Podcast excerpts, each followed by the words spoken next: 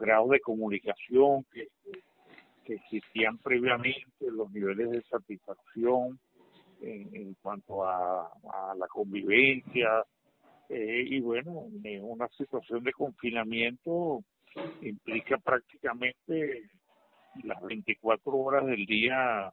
en el mismo espacio, pues, y, y bueno, y esa, esa, digamos, esa prolongación en el tiempo de, la ocupación del mismo espacio eh, puede dar lugar, pues, a, que se exacerben conflictos que estaban larvados, que estaban contenidos allí y que, bueno, ahora hay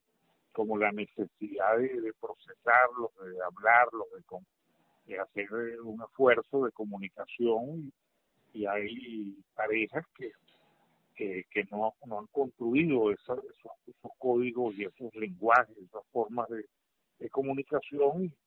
y, bueno, las tensiones que genera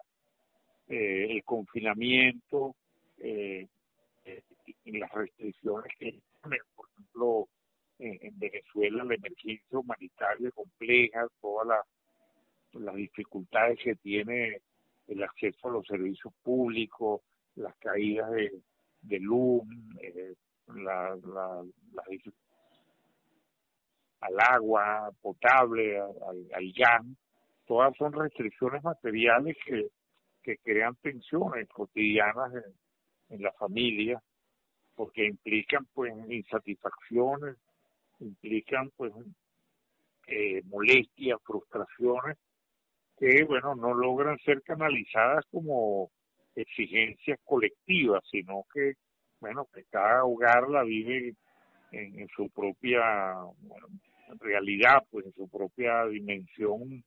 como individual, como como como familia, como al interior de cada hogar. Entonces, claro, eh, todas esas tensiones que se van acumulando por las privaciones materiales y las carencias de servicios,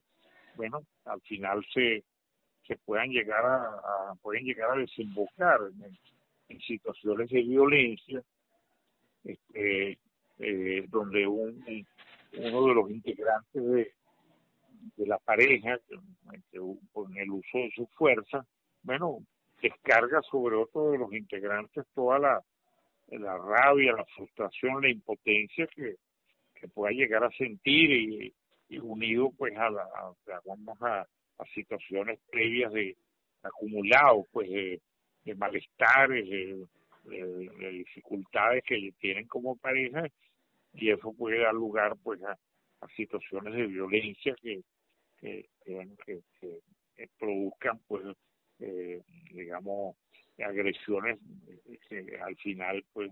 se, se, digamos se expresen en, en, muertes, en fallecimientos, en situaciones muy muy muy graves para la, para la vida de las personas.